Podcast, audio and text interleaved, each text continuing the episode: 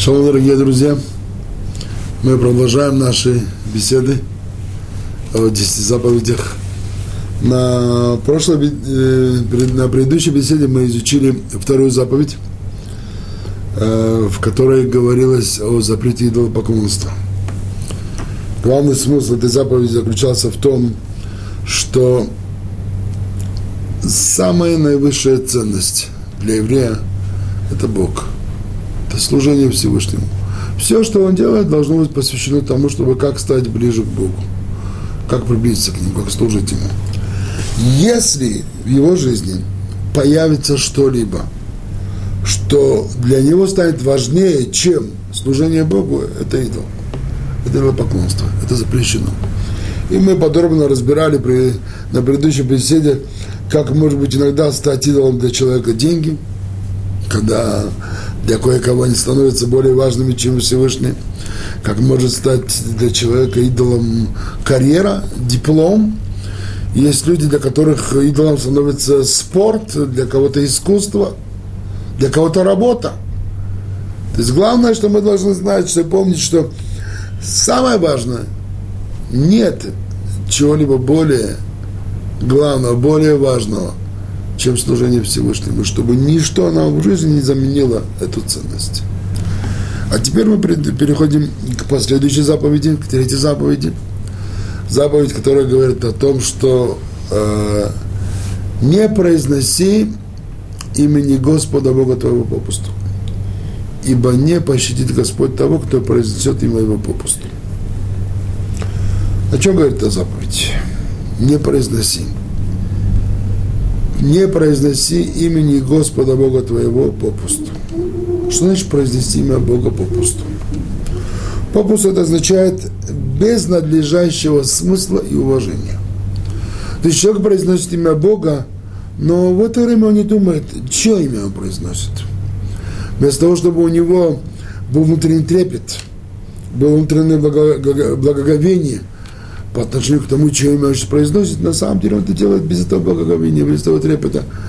Э, сказал, для него не важно, он сказал э, пол, парта или ручка, или имя высшего. Это есть произнести имя Бога попусту. Где это возможно? В каких ситуациях это возможно? Ну, в обычной беседе, когда человек упоминает имя Бога без какого-то смысла, без какого-то серьезного к этому отношения. Еще хуже это может быть в анекдотах. Скажем, если рассказывать какие-то анекдоты, в которых нет ничего поучительного, ничего какого-то серьезного ядра, а только того, чтобы посмеяться, хихи-ха-ха. И там упоминается имя Бога. Вот это, это, это нельзя. То, что он запрещает, запрещает нам. Не произноси имени Господа Бога твоего попусту. Теперь э, этот запрет, э, он может иметь несколько уровней. Вот мы же сказали на самом простом уровне нарушения этого запрета. Это произнести имя Господа Бога попусту, без надлежащего смысла и, э, и уважения. Но на самом деле этот запрет может быть нарушен на более серьезном уровне, на более высоком уровне. Что я имею в виду? Если мы рассмотрим э, слово, которое Тора э, использует для обозначения запрета, вот не произноси, как Тора говорит, лотиса чем ашем элокехалашам. Лотиса, это слово тиса, тиса, э, если попытаться рассмотреть другие слова, которые имеют тот же самый корень. Например, это слово может быть э, наси. Наси это означает э, президент. Это может быть слово си. Си это э, верхушка, например, сишел эц, это верхушка дерева. В современном языке используется си как рекорд, что наивысшее. Вот тиса, наси, си, а, имеется в виду, что это не просто произнести, а это произнести в плане превознести. То есть Тора говорит, не произноси имя Бога, Господа Бога твоего попусту, когда ты его превозносишь, это имя. Что значит произнести, превознося, что это значит? Э, другими словами, это называется клясться. Вот когда человек клянется именем Бога, если эта клятва, она происходит попусту, тогда он нарушает эту заповедь на более серьезном уровне. Теперь клятва это может быть, скажем, тоже в беседе между людьми. Когда человек, например, клянется именем Бога, клятва может быть еще более суровое нарушение, когда, если эта клятва происходит при суде, и тогда человек э, клянется не по правде, то, скажем, как может быть пример клятвы в беседе – как-то я был э, свидетелем такого интересного случая.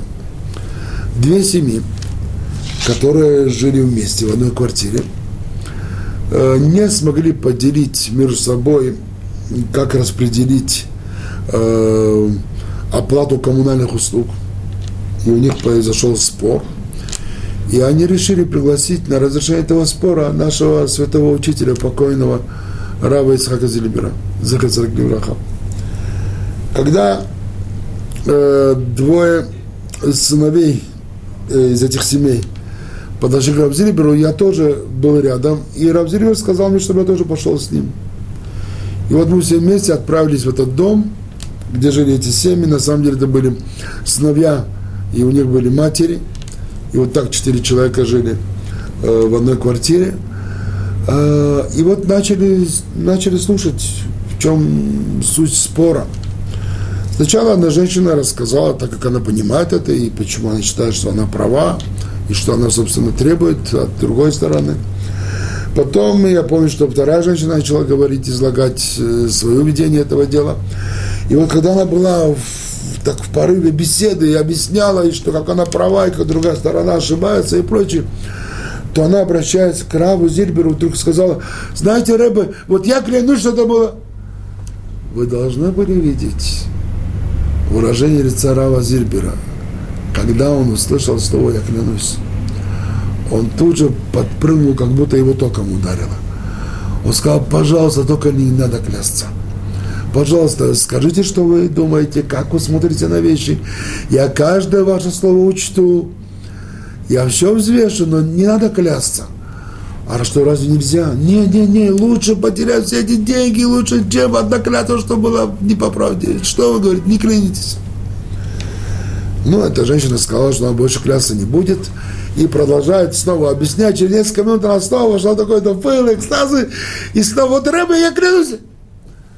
А Равзибер сказал, если вы еще один раз это слово произнесете, я ухожу. Будете сами разбираться. Я больше этого слушать не буду. Пожалуйста, только не, не надо клятвы. Знаете, когда я это увидел, вот это живет, такая реакция была, такая резкая реакция. Вроде бы сколько раз иногда мы слышим в такой беседе, я клянусь, клянусь. Нет, оказывается, это так страшно, этого нужно избегать всеми силами. Это вот то, что называется в беседе. Вообще, вот то, что называю э, э, клятв, пустых клятв, бессмысленных клятв. Есть четыре вида. Например, когда человек клянется о чем-то, что это всякому понятно без этой клятвы, что это на самом деле так. Например, человек клянется, вот этот стакан с водой, и он клянется об этом. Зачем наклясться? Все понятно, что это стакан с водой. Или если кто будет клясться, это ручка – не надо клясться. Это, всем понятно, что это, это ручка. То есть это клятва, которая не имеет смысла. Вот, пожалуйста, ну что ты клянешься? Это первый вид пустой клятвы. Второй вид пустой клятвы – это когда человек клянется о том, что всем понятно, что это неверно. Это неправильно. Например, кто-то клянется, что это огурец. Ну, скажите, пожалуйста, вам поверит, даже если вы будете миллион раз клясться? Ну, это очевидная неверность. То есть, Это даже не, это даже не ложная клятва. Ложная клятва, когда кого-то можно ввести в заблуждение. Когда кто-то может положиться на вашу клятву и подумать, на самом деле то, что вы говорите. Например, если вы показываете человеку какой-то красивый прозрачный камешки, кто-то к нам клянется, что это бриллиант дорогой. На самом деле это, это, это, это, это э, э, камешек, который стоит копейки. О, тут, может быть, кого-то можно ввести в заблуждение. Кто-то может посчитать, что это на самом деле драгоценные камни, и тогда это может стать ложной клятвой. Но в нашем случае, если кто-то клянется, что это майонез, то, извините, так сказать, никого в заблуждение ввести не можете, как бы вы ни клялись. Поэтому эта клятва, она лишенная смысла. Она пустая клятва. Она ничего, ничего не действует. Нет никакого смысла содержания в этой клятве. Эм, третий вид э, пустой клятвы, снова, то есть бессмысленной клятвы, это когда человек клянется о чем-то, э, что он не в состоянии сделать по определению. Например, если человек будет клясться, что он не будет спать неделю. То есть, чтобы человек не спал неделю, организм такого выдержать не может. И человек будет клясться о том, что он будет ходить на ушах. Это вещи, которые невозможны. Человек не в состоянии делать вообще. И тогда это даже не ложная клятва, это пустая клятва. Если человек клянется о том, что он может сделать что-то на самом деле человек в состоянии сделать, и он тогда не делает этого, тогда это может стать ложной клятвой. Но когда человек клянется о том, что он сделает что-то, что человек вообще не в состоянии сделать, тогда это уже пустая клятва. И четвертый вид пустой клятвы – это если человек клянется, что он не будет выполнять какую-либо заповедь. Например, человек говорит, я клянусь, что не буду надевать больше тфилин. И теперь как? Он разве нарушит клятву, если он захочет теперь снова надеть тфилин? Как? Он же, он же поклялся. Нет, ему говорят, смотри, дорогой, поскольку ты еврей, и, и весь еврейский народ стоял на горе Синай, и весь еврейский народ уже поклялся, что будет выполнять все заповеди – Поэтому никакая частная клятва сейчас не может пройти, не может исключить общую клятву о том, что еврей будет выполнять заповедь. Поэтому эта клятва, она не имеющая смысла. Ты нарушил заповедь, которая запрещает нам клясться попусту, тем более, если эта клятва была э, совершена с, э, с упоминанием имени Всевышнего, тогда, конечно, нарушена здесь заповедь. И вот э, теперь ты нарушил эту заповедь, тебе надо сделать, раскаяться в этом, а тфилин, пожалуйста, надевай. Тфилин должен надеть. Это, на это, а, освободиться этой заповеди ты не имеешь никакого права. Вот в целом э, это ситуации, э, которые могут возникнуть э, в случае с клятвой, э, пустой клятвой. ברוך אתה אדוני אלוהינו מלך העולם שהכל נהיה מדברו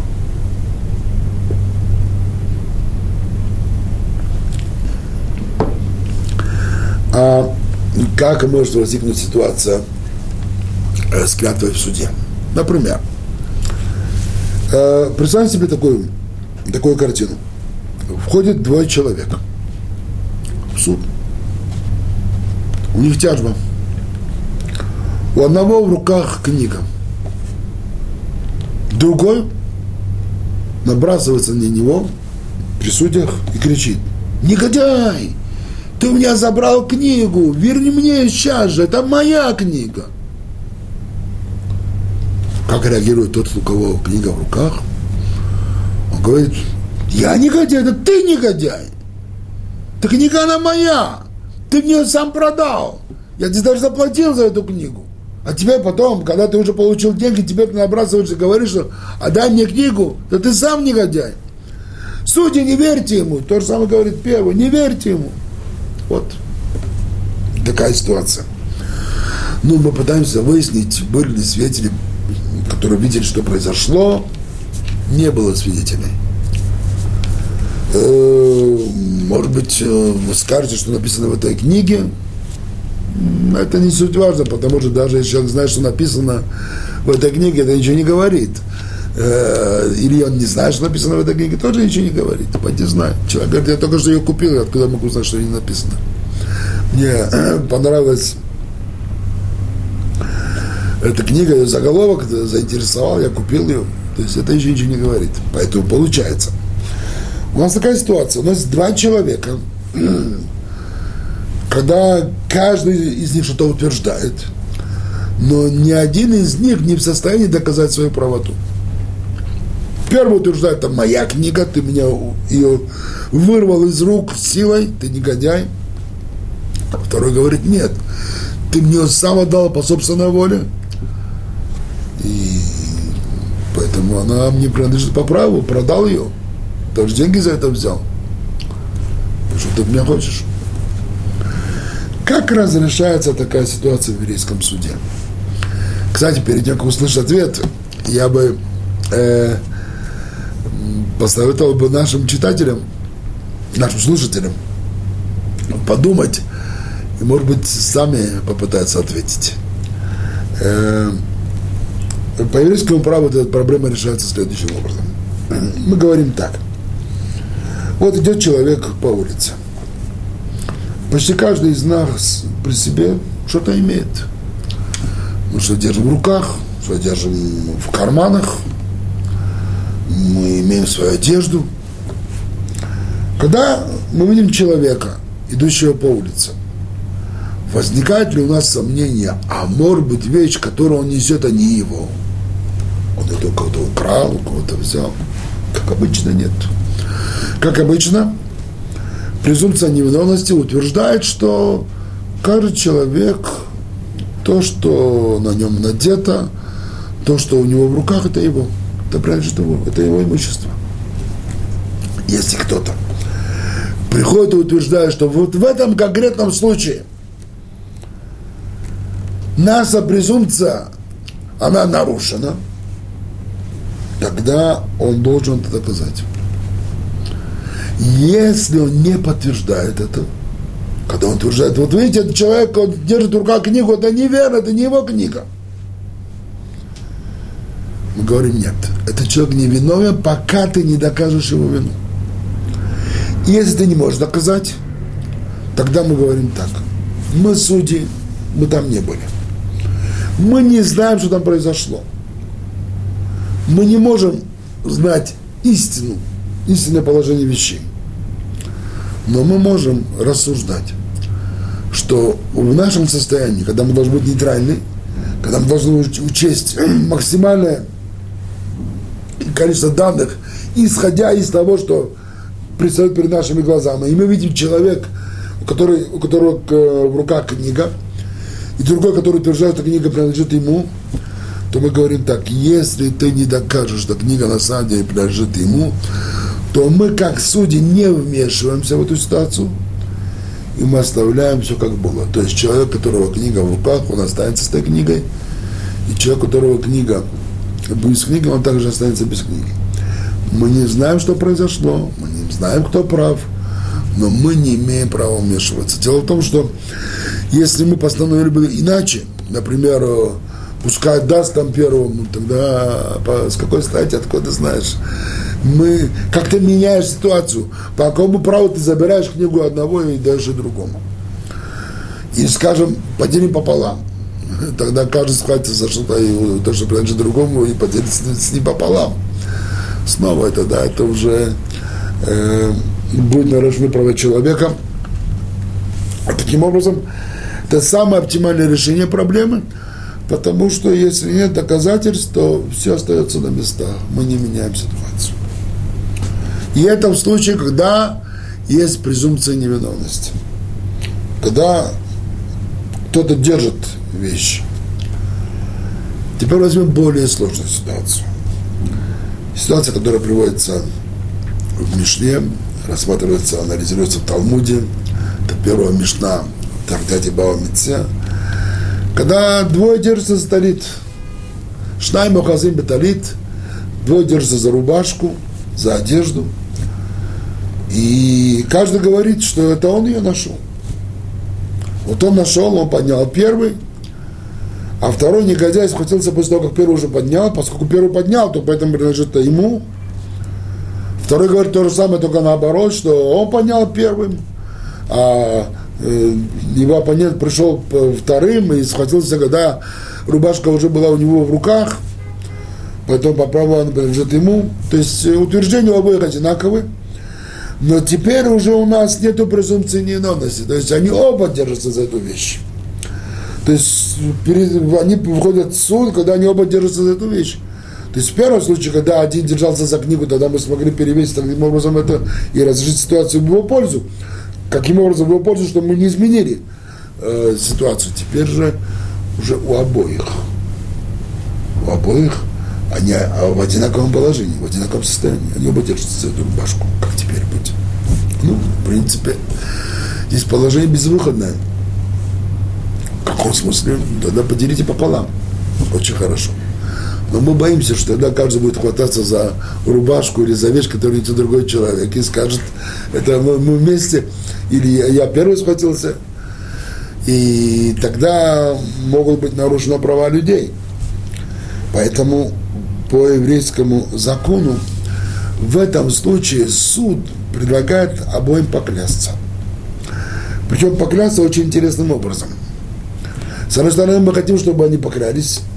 С другой стороны, мы не хотим, чтобы мы, как судьи, э, сказали поклясться, и чтобы в этой клятве было возможно заложена ложная клятва. Например, если мы им скажем, покляните, что вот каждый из вас взял первым эту вещь, поднял первым эту находку, эту рубашку, эту одежду.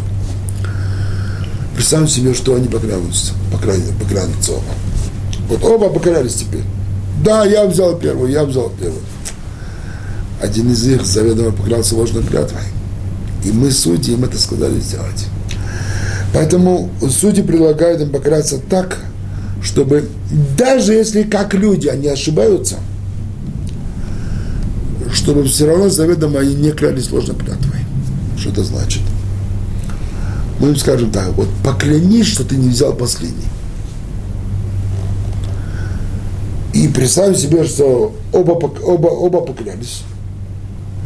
Причем перед нами два кошерных еврея, о которых мы знаем, что люди, которые э, соблюдающие, кошерные, они не будут просто так э, предъявлять претензии нечестно на имущество, которое они заведомо знают, что не принадлежит им. Поэтому мы серьезно взвешиваем их слова, их поступки, их утверждения. И тогда получается так. Представьте себе, что каждый из них поклялся, что он не взял последний. Тогда суд делает такой расчет – как это может быть? Они оба поклялись. Так, может быть, кто-то кто из них, значит, лжет? Нет. Знаете почему? Потому что мы знаем, что мы имеем дело с людьми. И людям свойственно ошибаться. Даже честным людям свойственно ошибаться.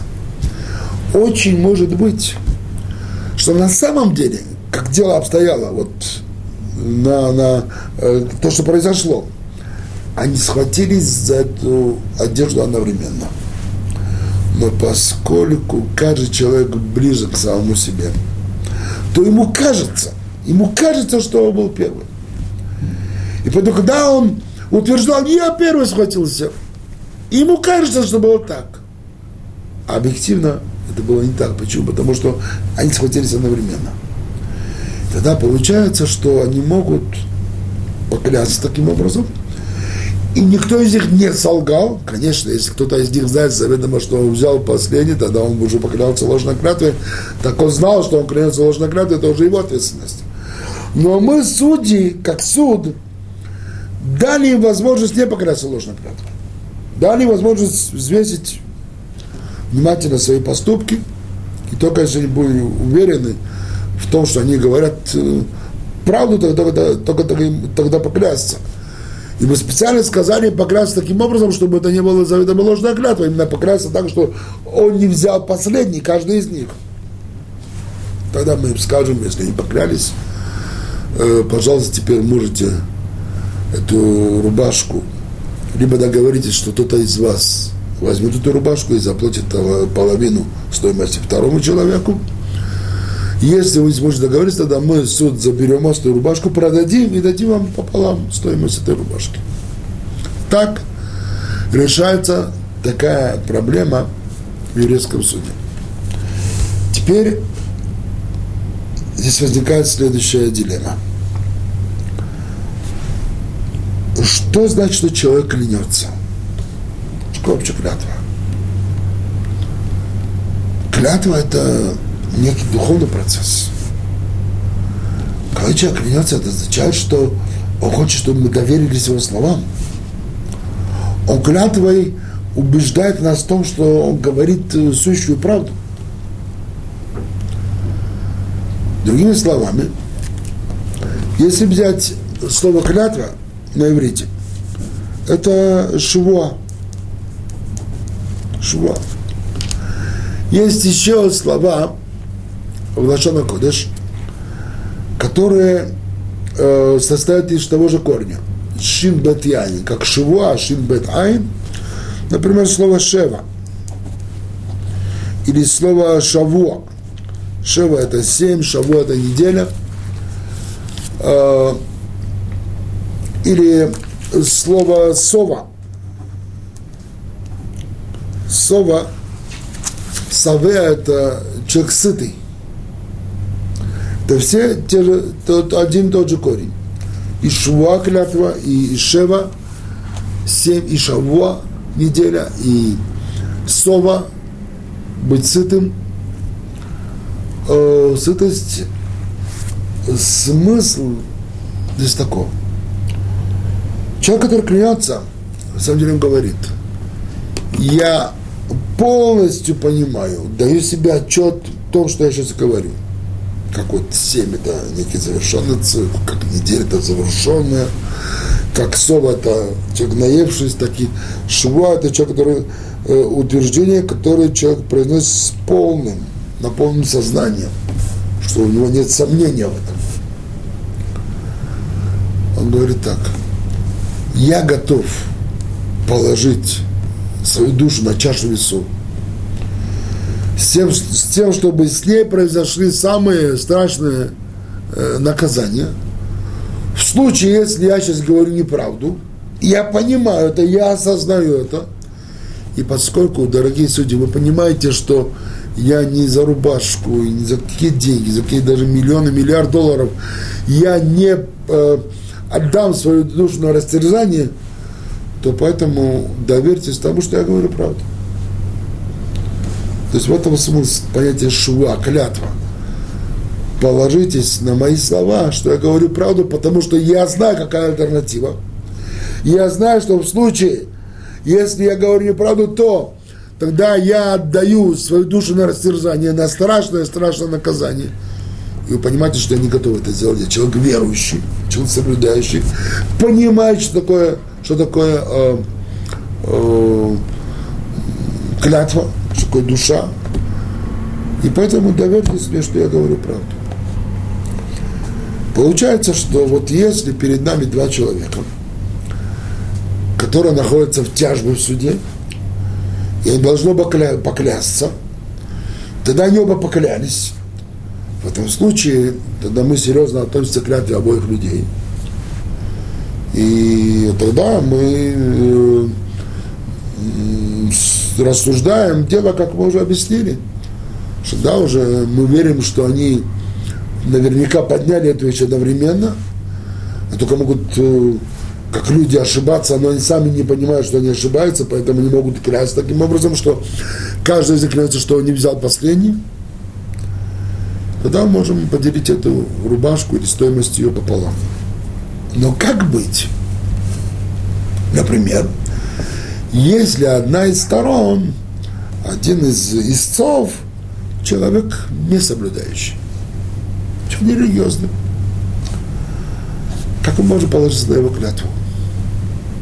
проблема большая. Потому что для такого человека клятва какое имеет значение? Если он не дорожит своей душой, если он не исполняет заповедь, то какой смысл имеет для него понятие «клянусь»?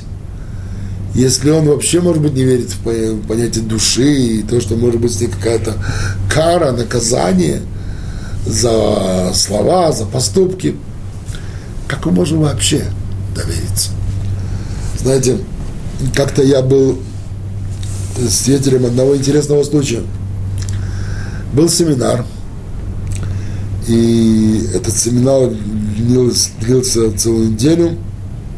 Эм, проходил он в религиозном Мошаве Яд Бенямин, недалеко от Кириатгата, на юге Израиля. И на этом семинаре я познакомился с одной интересной семьей. Это были муж и жена, э, выходцы, выходцы из Союза бывшего, и с двумя детьми. Эм, они сходили на все лекции, очень внимательно слушали. После лекции мы оставались до поздней ночи, много беседовали, обсуждали, спорили, выясняли. Было видно, что это, они уже много искали, были очень, э, читали много, интересовались уже давно этими вопросами. Они особенно интересовались вопросами реинкарнации э, душ, э, вопросы еврей, не еврей, исправление человеческой личности, совершенства, и вот процессы, которые э, э, сопровождаются. Э, и ну, очень было интересно с ними беседовать. Когда семинар подходил к концу, и люди уже э, разъезжались, мы все прощались друг с другом, вдруг они подходят ко мне, и на них как-то лица не было, они были очень бледные, взволнованные говорят, «Э, Хайм, нам нужно с вами поговорить э, об, об одном деликатном вопросе. Я говорю, пожалуйста, скажите, в чем дело. Он говорит ей, ну скажи ты. Она ему, нет, скажи ты, скажи ты, скажи ты. А, я удивился, ребята почему так напряжены, о чем речь. В конце концов, женщина, она, видимо, была такая более смелая, говорит, Хайм, ты, наверное, думал, что мы евреи, э, на самом деле это верно только наполовину, потому что кому же еврея, а не еврейка. Ну, так я бы не сказал, ну, я говорю, хорошо, так почему из этого так взволнованы, хорошо? Нет, говорит, у нас тут серьезная проблема. В чем дело? Вот когда мы приехали в Израиль, то когда мне надо было подтверждать свое еврейство, то я попросил своих знакомых прийти в Равинат, они там э, заверили под клятвой, что они знают, что я еврейка, они знают э, мою семью, мою мать и прочее. И таким образом мне дали документы, что я еврейка. У меня во всех документах я числюсь как еврейка. У меня в удостоверении личности туда написано, что я иудея, я еврейка. Теперь э, я хочу после всего, что я слышал на семинаре, то, что я читала уже, и долго я уже об этом думаю, теперь я уже принял решение окончательно э, пройти гиур, но я боюсь, что когда выяснится, что я солгала, как ко мне отнесутся? Может, меня вообще не примут, может, меня вообще меня отвергнут. Пожалуйста, помогите. Вот что мне делать? Я сказал, что бояться, наверное, не надо – потому что даже если вы поступили неправильно, то сейчас вы признаете свою ошибку, и вы хотите исправить эту ошибку, и вы это делаете совершенно искренне, то давайте попробуем эту проблему решить. Как раз э, я их познакомился с одной девушкой, которая недавно до этого прошла Геор, потом вместе связали их с покойным нашим святым учителем Раба, Равом Саком Зильбером, Захар Садик Левраха, и когда он узнал о сути дела, когда он познакомился с этими людьми, то это, э, это был, наверное, уникальный случай. Обычно Гиур занимает в Израиле э, как минимум год, это минимум, э, чаще намного больше времени. Но тут Гиур был сделан буквально в кратчайший срок, может быть, за несколько недель э, если не помню точно, но это был очень короткий срок. И потому что было видно, что у них намерение совершенно, совершенно искреннее, причем Гюр прошла эта женщина, мужчине не надо было проводить Гюр, потому что он был евреем. Ее дети, две дочери у них были, они тут же отдали своих детей в Бет Яков, это религиозная школа в, в Израиле, сеть школ по всей стране. И когда дочери повзрослели, одна из дочерей, старшая дочь, вышла замуж за сына одного из известных глав Ешив Иерусалиме. Это особая семья.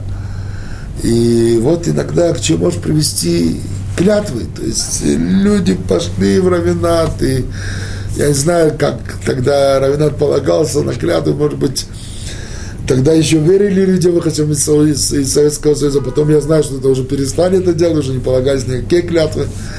И вопрос был намного более устражен. Э, я не знаю, кто там был в Равенате. Мне тяжело сейчас ответить на эти все нюансы, но только знаю одно, что каким образом невозможно полагаться на клятву человека, если он человек э, нерелигиозный. Даже когда человек религиозный, э, это еще большой-большой вопрос, можно ли полагаться на его клятву, если это человек нерелигиозный, так э, это вообще не о чем говорить. Тогда у нас есть следующая дилемма. Получается, что если приходят два человека, два человека в еврейский суд, заявляются двое в еврейский суд, они держат, э, оба держат одежду, и оба утверждают, вот я первый поднял, я первый нашел, я первый нашел. И один из них светский, другой религиозный, то в принципе решение суда должно быть такое. Вы должны поклясться по закону в этой ситуации, но поскольку мы не можем положиться на клятву светского человека, тогда мы не можем сказать поклянись, мы вообще не можем полагаться на эту клятву, так что получается, что эта рубашка целиком пойдет к религиозному человеку. А если религиозный лжет, э, у нас нет причин его подозревать. У нас есть причина подозревать светского человека. Потому что для него понятие клятвы оно не существует в том смысле, в котором она Э, в, вообще дается понятие о душе, о святости, о вечности души, о каре, наказании. Эти понятия для него не существуют. Но есть поским, которые говорят, что если этот светский человек может привести в суд, в суд двух кошерных свидетелей, которые подтвердят, что несмотря на то, что он человек светский, но он при всем этом человек честный в делах. Они его знают какое долгое время, и он человек, который честно ведет свои дела, и он не обсчитывает, не, не ворует, человек порядочный и честный, о, тогда суд может положиться на его клятву. Хотя он остается светским человеком. И для него понятие души, оно не стало более святым, чем было раньше. Но теперь, поскольку мы знаем, что он человек честный и порядочный, то есть место подумать о том, чтобы положиться на его клятву, потому что он честный человек. И об этом нам заявили два кошерных свидетеля. То есть теперь уже его честность для него уже становится нам весомая, и тогда мы можем положиться на его клятву. В любом случае, это нелегкий вопрос, это довольно сложный вопрос э, хочу обратить внимание на следующий момент.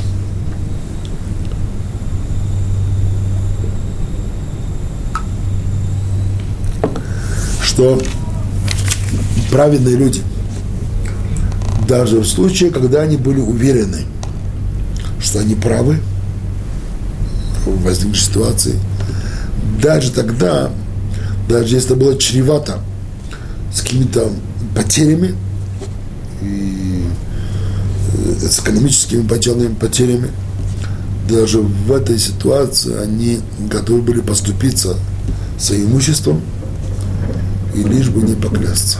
Даже тогда, когда они были на все сто процентов были уверены, что они клянутся в правде. Настолько они боялись клятвы вообще. Вот помните, как я рассказывал, как Рав Зильбер, покойный он вот буквально вот задрожал, когда он услышал, как одна из женщин клялась. Хотя очень может быть, что она клялась по правде, но нет, даже по правде. Хочу вам рассказать историю, которую я читал в одной из книг. И произошла она, видимо, в годы Первой мировой войны в Иерусалиме. Хотя сама война не проходила в Иерусалиме, но э, в, в то время Эрец Исраиль входила в состав э, турецкой Атаманской империи. Э, и э, Турция принимала участие в этой войне, и также и на территории э, Эрец Исраиль было военное положение, и было тяжелое экономическое состояние у людей, многие голодали, голодали. И вот в одной семье, которая тоже жила довольно э, тяжело экономически, э, глава семьи держал монету «Золотой Наполеон» на черный день. Лежал это в шкафу, пока что как-то семья, она могла э, продержаться, худо-бедно, но могла. Вот а, была монета, которую они держали на, на, на черный день. И вот там был ребенок, видимо, 6-7 лет. Как-то он что-то открыл шкаф и заглянул туда, увидел эту монету. Видимо, дома никого не было. И он взял эту монету и пошел, куда пошел ребенок? Пошел в магазин покупать сладости. Голодное время, может, уже несколько месяцев он не видел конфет, шоколада. И пошел покупать. И вот когда он купил, возвращается, заходит домой, к этому времени отец уже вернулся дома, увидит, что у ребенка полный карман конфет, спрашивает своего сына, сынок, откуда у тебя это? И сын признался, папа, вот там вот я нашел монету, и я пошел и купил на нее 100 грамм конфет. Ну, конечно, отец его отчитал за это, как он имеет, какое право он имеет взять эту дорогую монету, Наполеон золотой. Можно было им про, прокормить ею, этой монетой семью несколько недель. Но в конце концов уже дело было нечего, уже монета была потрачена, конфеты уже были куплены. Тогда говорит сыну, пожалуйста, верни сдачи. И вот сын кладет на стол пару маленьких монет. Говорит, сын, а откуда остальные, где остальные сдачи? Папа говорит, я не знаю, вот это то, что мне продавец дал сдачи.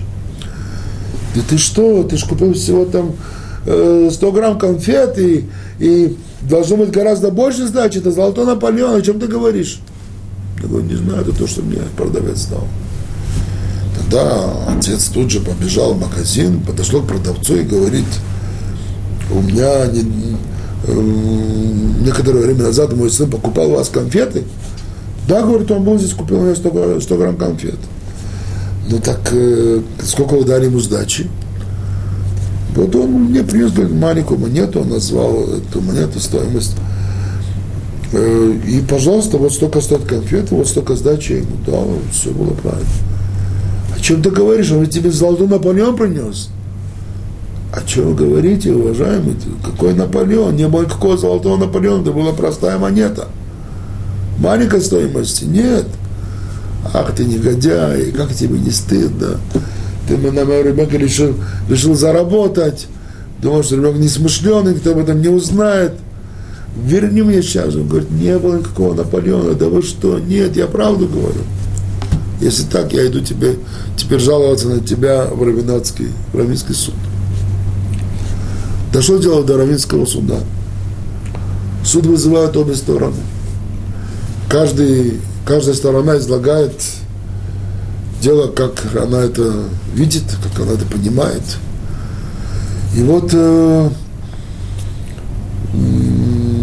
суд понимает, что ни у одной из сторон нет доказательства правоты, своей правоты.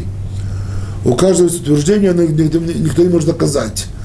Э, в магазине не, у продавца не было свидетеля, который видел, что ребенок дал там такую монету, а не другую. Э, отец, он сам не был в пределе, это его ребенок был. То есть дело было такое, что каждая сторона утверждала, не могла доказать, тогда суд постановил так. Пусть продавец поклянется, что он на самом деле получил эту маленькую монету, и тогда, поскольку отец не может, не может доказать свою правоту, тогда он поклянется, мы полагаемся на его клятву, мы знаем его, что он честный человек, кошерный еврей, праведный человек, тогда он освободится, и он будет свободен.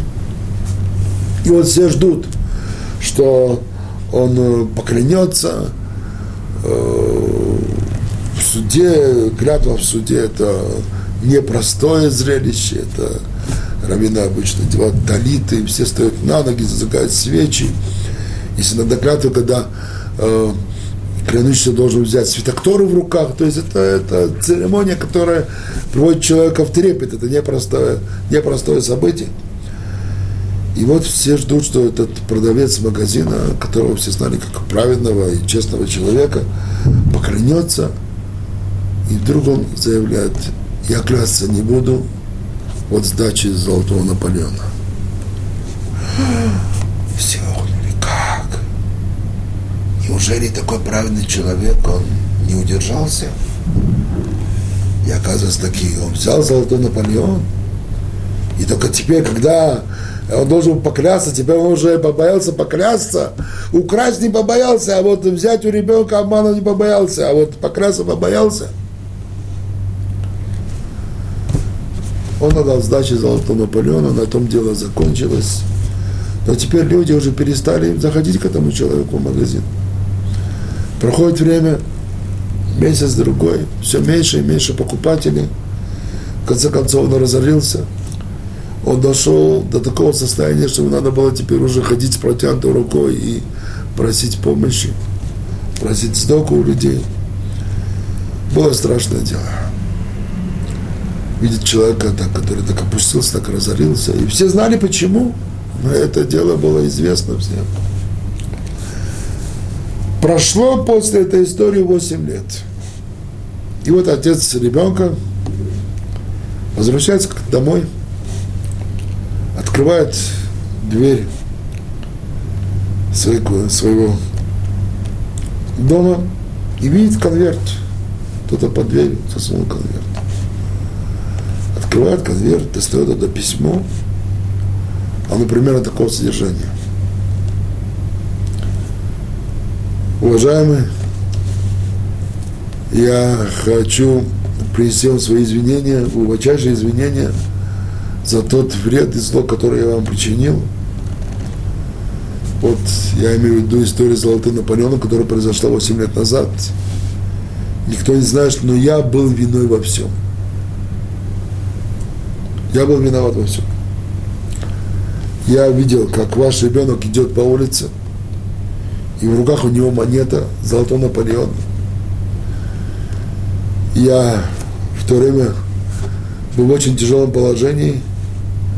У меня была последняя монета, простая медная монета. И я подозвал вашего ребенка, попросил его показать мне его монету. Незаметно заменил это своей монетой – и золото Наполеон я оставил себе. Поэтому знаете, что продавец магазина был прав, он не получал золотого Наполеона. И вот теперь я приношу вам свои извинения, прошу простить меня за это зло, которое я совершил. И вот в конверте я, в конверте я вложил золотой Наполеон, хочу вам это вернуть. Можете себе представить, в каком положении был этот человек, когда он прочитал такое письмо, видел золотой Наполеон. Только теперь он понял, что продавец магазина, он был прав, но он просто не захотел клясться. Несмотря на то, что он знал, что он поклянется по правде. Самократно для него было такая, такое что-то страшное, что даже по правде он не захотел клясться. Когда он пошел в Равинский суд, показал это письмо, принес Наполеон – и тогда позвали этого продавца магазина, вернули ему золотой Наполеон, и по всему городу оповестили, что э, дело, которое началось 8 лет назад, теперь оно приняло совершенно неожиданно наоборот, с тем, чтобы люди знали, что этот человек таки оказался, он был честным человеком. И я не знаю, как эта история, какое продолжение была эта история. Только знаю, что вот таким образом она э, разрешилась эта вот проблема, эта дилемма с Золотым Наполеоном, и оказалось, что праведные люди даже по правде, они не клянутся. Интересная деталь, что в Израиле есть закон, который освобождает религиозных людей от присяги, от клятвы. В частности, это в Кнессете, в израильском парламенте, когда новое правительство принимает присягу быть верными э, государству, закону и так далее, соблюдать, э, чтить законы государства, то если остальные члены парламента, они заявляют, я клянусь, они нишба, то э, религиозные члены заявляют, они мацир, я заявляю, что э, обязываю чтить законы и так далее, соблюдать все, что надо. И другое место, где в Израиле тоже законно э, освобождают религиозных людей от клятв, это в армии, когда солдаты приносят клятву, присягу, тоже обычно солдаты говорят, они не жба, но религиозные солдаты, они просят фразу, форму, они мацир, я заявляю, что буду и так далее. Так что э, закон Торы учитывается, чтобы не заставлять религиозных людей клясться, э, а, поскольку это очень строго и очень важно не клясться. И, конечно же, нам нужно быть очень осторожным в этом, особенно это касается женщин. Иногда женщинам это свойственно. Вот я клянусь, э, клянусь так, клянусь так, клянусь с мужем, клянусь с матерью, клянусь с ребенком. И иногда, когда человек уже привык э, клясться, и это делает довольно часто, то даже если вначале он клянется по правде, когда он уже, у него это уже входит в привычку, то потом есть опасность, что он будет клясться и не по правде. И поэтому попробуем запомнить это, не клясться. Даже если у нас есть большое желание это сделать, даже если мы хотим кому-то очень убедить кого-то, что мы говорим правду, то надо будет найти другие способы это сделать, другой путь это сделать, убедить людей, что мы говорим правду. Но ни в коем случае не путем клятвы. Этого надо избегать. Запомним. Лотиса – это Шем Хашем Элокехалашав. Не произноси имя Господа Бога твоего полностью. Всего доброго. Шалом, друзья.